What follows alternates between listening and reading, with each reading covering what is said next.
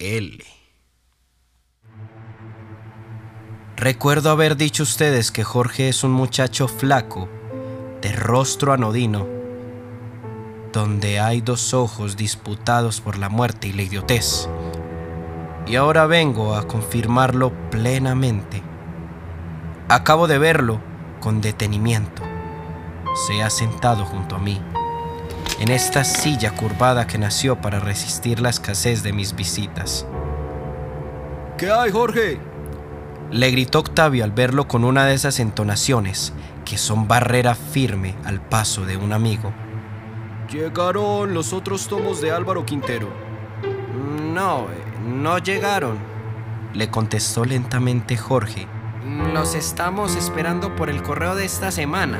¿Y la ilustración? Tampoco llegó. Y siguiendo esta charla insustancial, en la cual me hallé un momento para opinar graciosamente que la editorial Calpe sí es mejor que la editorial de don Ramón Sopena. Octavio trajo a Jorge hasta el punto que tuvo que presentármelo y dejarlo conversando conmigo, bobamente sentado en la silla curvada. Jorge tiene un rostro inexpresivo, de una simetría exactísima, por donde debe resbalar la vida como el agua sobre las piedras vestidas de lama. Su mano sigue distraída a la curvatura del mueble. Sus ojos van lentos y tranquilos desde el escritorio hasta el desnudo fijo en la pared, y desde este hacia la noche que está parada en la puerta. Otro silencio grande y fofo está creciendo llenando el cuarto donde he logrado apresar al hombre que hace días está condenando mi prevención. La hora parece aburrida con nosotros. A veces la siento caminar como gato displicente por la alfombra y por el lecho. La noche sigue parada en la puerta, bañando todo su vientre por la reseca luz que le arroja mi bombillo. El silencio se ha adelgazado tanto que su tirantez me aprieta y me obliga a romperlo. Eh, no sé si Octavio le contaría a usted lo que me pasa. He dicho a Jorge con acento vacilante y cobarde, como el de esas conversaciones que ruedan humilladas al pie de los gerentes majestuosos. No, señor, nada me ha dicho. ¿Qué es ello si puede saberse? Claro que puede saberse. Y para que usted me ayude, como creo que podrá hacerlo, he buscado esta oportunidad de verlo en mi cuarto. Le ayudaré gustoso en cuanto pueda, aunque francamente no entiendo. Ya entenderá, le explicaré ampliamente. Es tanta mi prevención contra este héroe mal buscado que acabo de notar bajo su rostro una fuga de músculos en contracción hacia la puerta. Se está sintiendo reo. Bien lo dice su disimulada intranquilidad, y bien me lo asegura este hilo incomprensible que viene hasta mí como alargado telepáticamente por Octavio invisible. Pues le escucho a usted. Quizá usted sepa que yo desgraciadamente me enfermé de literatura hace años. Cuentos, novelas y crónicas andan por ahí diciendo con aguda y crónica es tal dolencia. Últimamente, por una terrible crisis que alimentó la sonrisa de algún simpático editor, resolví hacer una novela donde quedara arraigada la vida de un muchacho a quien conozco hace tiempo. Venido de cierta región de la República cuya gloria principal es imitar el torbellino de acero, y de insustancialidad que enloquece hoy a muchos de los ciudadanos de Norteamérica. ¿Y quién es ese muchacho? ha preguntado rápidamente Jorge mientras enciende dos luces extrañas en los ojos.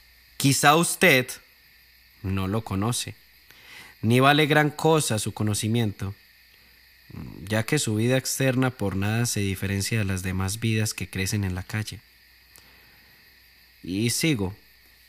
Comencé la novela Dije de mi héroe muchas noticias verdaderas eh, y algunas robadas a otros hombres y a mi cabeza colectiva de detalles. Cuando llegué al capítulo octavo, tuve uno de esos frecuentes y deliciosos ataques de pereza, durante los cuales vivo cien años en cada hora. Dos meses divinos me duró la enfermedad. Al acabarse no tuve más remedio que buscar mis cuartillas y disponerme a continuar la novela. Por esos días mi nombre estaba muerto en los labios de los lectores usuales, y el editor aquel se sonreía deliciosamente cada vez que me veía hecho el tonto por esas calles descoloridas. Anoche cogí las cuartillas, y mire usted lo que hallé. He puesto ante sus ojos el manuscrito, desfigurado, y Jorge, mi héroe, este triste muchacho forastero, ha mirado los papeles aparentando completa indiferencia, poniendo la más bien imitada frialdad en los ojos. Y la espina, la terrible espina de mi presunción, ha ahondado dolorosamente en mi espíritu y lo ha inundado con su martirio silbante, como esas flechas que armonizan toda la zona del aire por donde vuelan. Es él, es él. En efecto, ha replicado Jorge, amasando las palabras con indisimulada tranquilidad. En efecto, se las han dañado bastante. Sí, muchísimo. Mire. Mire aquí. Aquí. Se han atrevido a borrar mis frases y a sustituirlas con unas robustas sandeces. Jorge no ha logrado matar el gesto de disgusto que salió a caminarle por el rostro. ¿Qué? ¿No cree usted? Mire, mire. Cierto, eh, han reemplazado sus frases. Y muy mal, pésimamente. ¿No cree usted? Mm, claro, lo creo. Usted lo dice. Parece que un delgado hilo de ironía quiere atravesar estas palabras destempladas, pero se ha roto al llegar a la última. Y los ojos de Jorge han declinado torpemente. He llegado a lo que deseaba pedir a usted. Que me ayude a descubrir la persona que abusando de mi ausencia ha venido a entrarse en mi pieza, a violar descaradamente mis originales. Usted, que indudablemente conoce mejor a los individuos eh, de esta casa, puede ayudarme con eficacia. Se lo suplico, se lo agradeceré de verdad. Lo malo es que mis relaciones aquí son muy estrechas.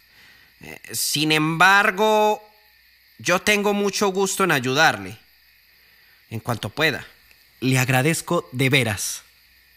Si logramos averiguar de quién es esta letra, estamos salvados. El misterio, llamémoslo así, como usted ve, se reduce a la simple consecución del manuscrito de cada uno de nuestros compañeros. Mm, yo bregaré por ayudarle en este sentido. Y créame, lo haré con todo el gusto. Así lo sé. Y de antemano, llévese usted mi agradecimiento. Mm, y ahora permítame que lo deje. Tengo una cita urgente para estos momentos. Hasta luego. Hasta luego. Eh, mil gracias. Sale atropellando la noche que estaba dormida en la puerta. Lo siento caminar sobre las baldosas del corredor y luego sobre las de la calle. Cuando ha muerto este ruido ya lejano, surge otro por el lado opuesto.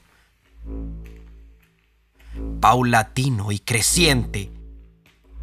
Un ruido que se alarga y se humaniza hasta acabar con estas palabras. Toma, mira, eh, y guárdame el secreto. Cojo el papel que me alarga Octavio, miro, leo y releo. Un amor que se va. ¿Cuántos se han ido? Otro amor. ¡Es él! ¡Es él! El grito de ahora, ya más alto y robusto, no ha cabido en el pecho y casi ahogándome ha brincado desde el corazón, desde la boca hasta el cuarto calmado, hasta el patio inundado con olor de naranjos en sazón. ¡Es él! ¡Él! ¡Él! ¡La misma letra! ¡Los mismos versos miserables! Tomo mis originales, miro después del capítulo octavo aquella parte estúpida con la que quisieron continuarlos. Miro el pedazo de verso que no recordó o no quiso borrar el incógnito. Ya conocido. Lo comparo con este y los hallo idénticos, como escritos en un par de momentos gemelos. ¡Es él! ¡Es él! Vuelvo a decir estúpidamente, y hay un instante rapidísimo durante el cual Veo y oigo estas dos palabras tontas como dos flechas curvadas que silban alrededor de mi cuarto, para luego venir a entrarse en mi cabeza ardida. ¡Es él! ¡Es él! Y como sucede en las novelas, en los dramas con mayor frecuencia, y en la vida algunas veces, he dejado caer la cabeza sobre las manos y estas sobre la mesa, y así, en pose de desesperación artística, he sentido cómo crece y me inunda el río de cólera que allá, muy hondo, acaba de hacer desbordar esta revelación poderosa.